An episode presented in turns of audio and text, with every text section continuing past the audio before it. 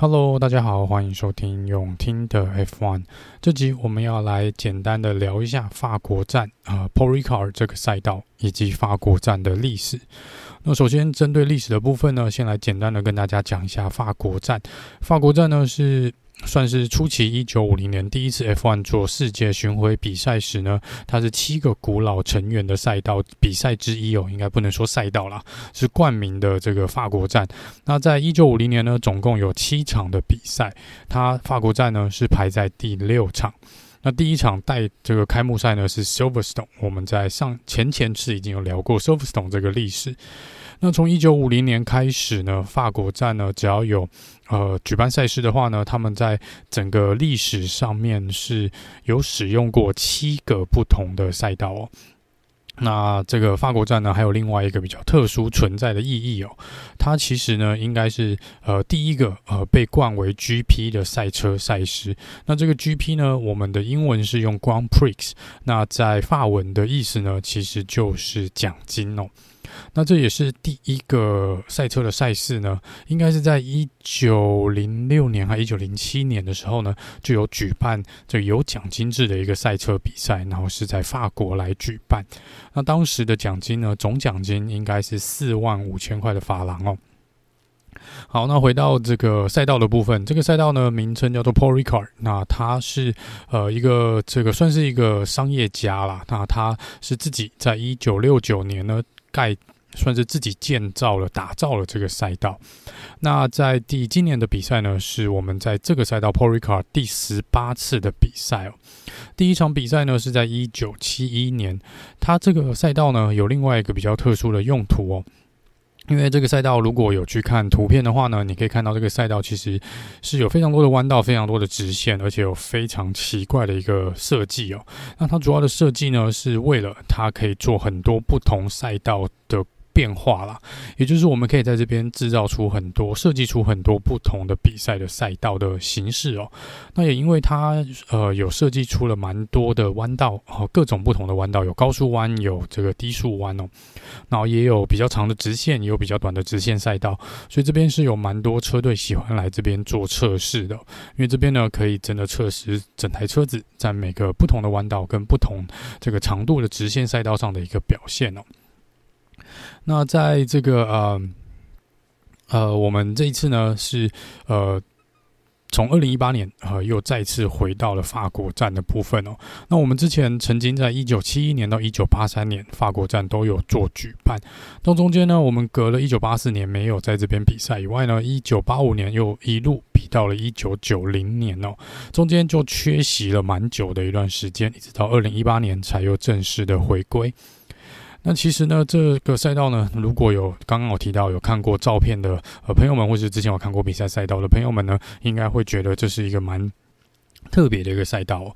那我记得在前几年有被问到啊、关于这个赛道观众的感觉啦，是说这算是一个非常算是应该他们有人说是最奇怪的一款赛道。那主要是因为它旁边有这个白红蓝的这个呃区域哦，用这个线条所构成的这个区块。那它这个颜色的部分呢，在初登场的时候呢，嗯，在电视机前面呢，有蛮多的观众朋友是有跟电视台甚至于官方做反应哦，说有点看到这个画面呢，会造成他们头晕啦。我个人是没有这个感觉，但是听说有蛮多人看到这个赛道是觉得身体上跟视觉上是有相当的不舒服的。那刚有提到这个赛道呢，其实是可以做很多种不同的变化。那目前来说呢，呃，总共呃有官方公告的数据啦，应该是一百六十七种不同的赛道设计哦。也就是这个赛道，你可以搞一百六十七个不同的赛道规划出来。那真的如果去玩排列组合，就是画一个圈哦，把这个。真的要去设计这个赛道的话，据说可以超过两百四十个不同的设计了。那当然，以目前现在的历史上呢，我应该还没有用到嗯这么多不同的赛道的设计哦。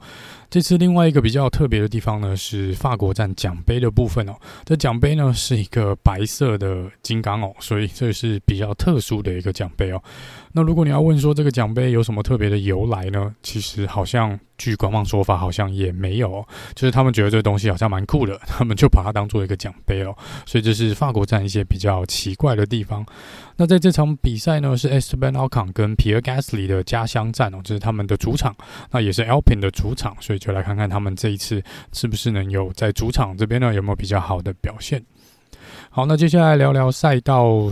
资讯的部分呢，首先全长是五点八四二公里，我们一共会跑五十三圈，总共赛道这个我们所使用的这个赛道呢是有十五个弯，有六个左弯跟九个右弯哦。DRS 有两个区块，第一个呢是在我们的这个起跑线的这个直线赛道这边，也就是第十五弯到第一弯的中间哦。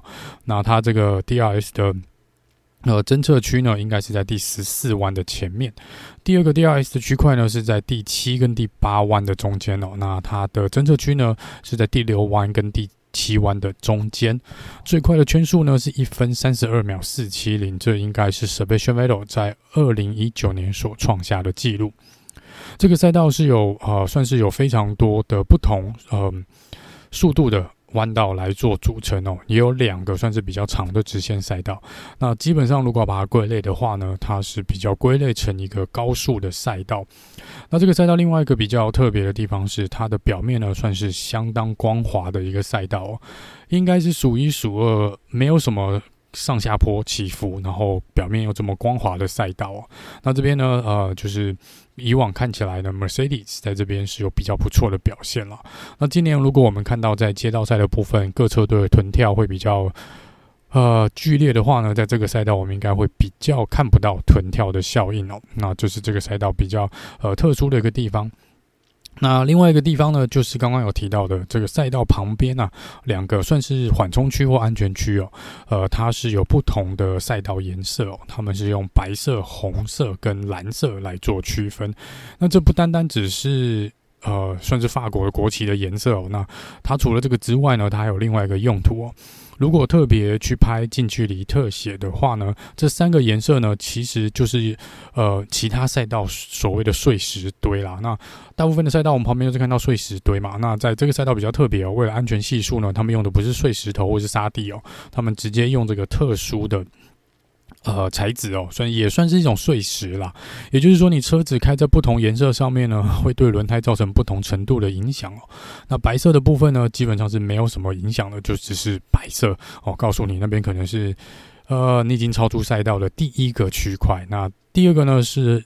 呃，蓝色的部分，那蓝色的部分呢，就有比较呃，会比较磨你的轮胎哦，但是还是没有那么磨啦。但是蓝色这边呢，就已经有降低你速度的效果。那再来是红色哦，红色的部分呢，就是会对你的轮胎造成相当大的伤害，是有可能造直接造成爆胎的哦。那这个部分呢，这个三种不同的颜色跟不同的呃摩擦系数呢，就是安全考量。那它就是怕你车子。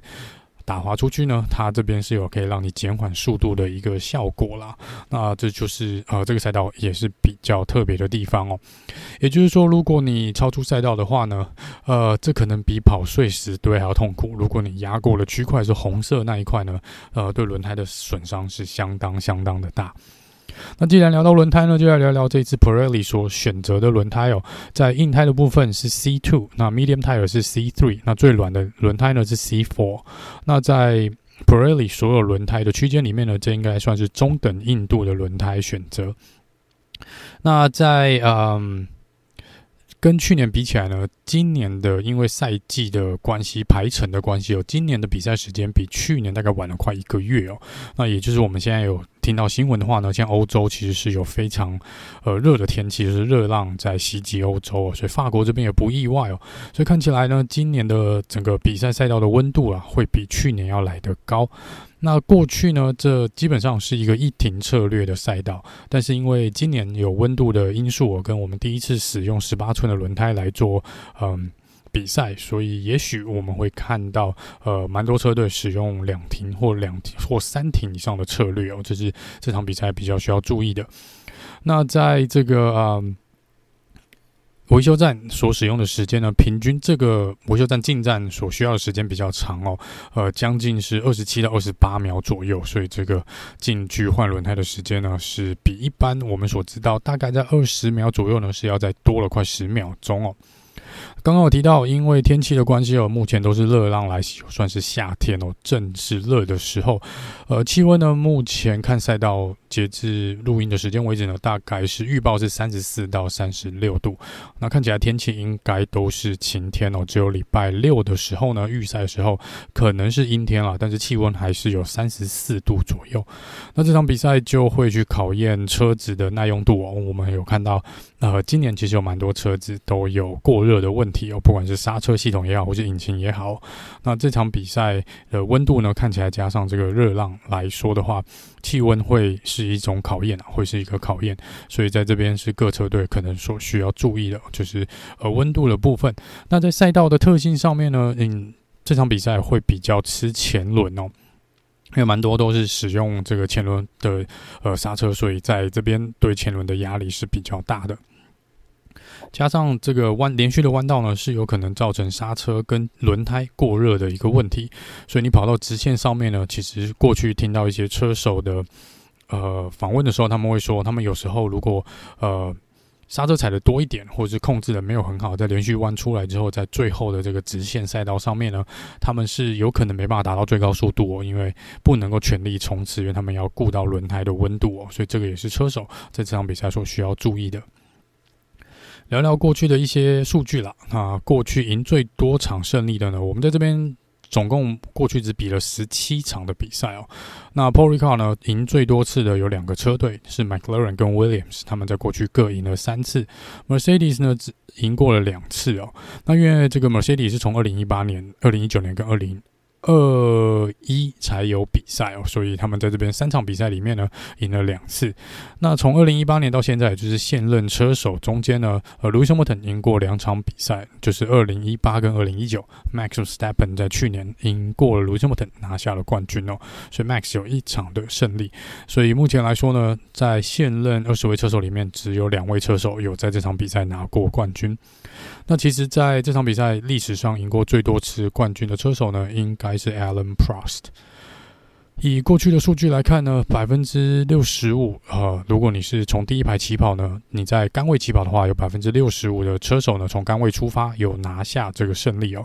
那在前排起跑的话呢，总共的胜率呢，应该是有七成以上哦，大概将近八成的胜率哦。所以预赛呢，听看起来是比较重要的，你会希望排在。呃，第一排起跑的位置哦，以过去的历史记录来看呢，几乎没有什么 safety car 的登场的时间哦，呃，大概可能不到大概五 percent 左右的几率吧。你过去的十几场比赛看起来，所以这个赛道呢，其实算是安全系数蛮高的赛道哦。那这个赛道呢，其实有蛮多观众朋友觉得这是一个。啊、比较无聊的赛道啦，因为其实过去的比赛经历来看呢，过去十七场比赛哦，其实超车的镜头不多。那我不知道今年会不会有所改变哦。那除非是遇上天气的因素呢，不然过去在这个赛道的确是有一点点无聊哦。所以在这一两年呢，嗯。也有蛮多人说要把这个赛道给换掉的。那这个赛道的合约呢，是到今年为止哦，所以在年底前呢，他们如果没有续约的话，明年这很有可能就是我们呃，今年就是我们最后一次在法国的比赛啊，短时间内啦。那当然，现在因为呃上个礼拜有提到，我们明年南非站看起来会被加入哦，那。基本上有放一个新的进来，你就得拿掉一个旧的。那他们之前有讲说，要不然就是法国站，要不然就是比利时站哦。目前听起来 Spa 比利时的呼声比较高哦，但是在呃法国站这边呢，也有蛮多人说要想要把它取消掉了。所以 Pierre Gasly 跟 Esteban Ocon 呢这两位呃算是主场的车手呢，也公开的表示说他们很希望哈。F1 呢能够留在他们的国家里面继续的来比赛哦，但是目前来说合约是还没有谈妥的。那在这边就不得不问一下 FIL 跟 F1 这边哦，呃，你们明年可以有三场的美国站，就是东岸、中部跟这个西岸各来一场哦，但是为什么你要取消掉比利时站或是法国站，甚至于德国站，我们现在连看都没有看到哦？那这个部分呢，可能就要留给啊、官方跟大会这边来去做一个。希望他们好好的考虑一下啦，好好考虑一下。好，那接下来聊聊呃时间的部分呢。这一次的预赛呢会在台湾时间礼拜六晚上的十点。那在正赛的部分呢是礼拜天晚上的九点开始哦。其他新闻的部分，Nick De r e 会这场比赛会在 F P One，就是礼拜五的时候呢，代替 Lewis Hamilton 来驾驶 Lewis Hamilton 的 Mercedes 而进行 F P One FP1。AlphaTauri 呢这场比赛带来了重大的升级哦。那主要应该是针对车体整体空气力学呃。设计的部分来做一个更新，Mercedes 呢在稍早有公布他们的新的前翼鼻翼的部分哦，所以这个呃车子的车头这个前翼的车头呢看起来很明显的是跟其他的呃跟旧的是蛮不一样的。Latifi 呢在这场比赛呢会拿到他的升级哦，也就是前场比赛都是放在 L 榜身上，那 Latifi 呢终于拿到了。呃，这个 Williams 啊的升级零件哦，所以这场比赛 Latifi 呢也会使用算是新车来做初赛哦。好，那以上呢就是关于法国站的一些基本资料。那一样哦，就要有比赛的周末呢，我们都会在预赛跟正赛之后，很快的跟大家做一个 debrief。好，那我们就下次见喽，拜拜。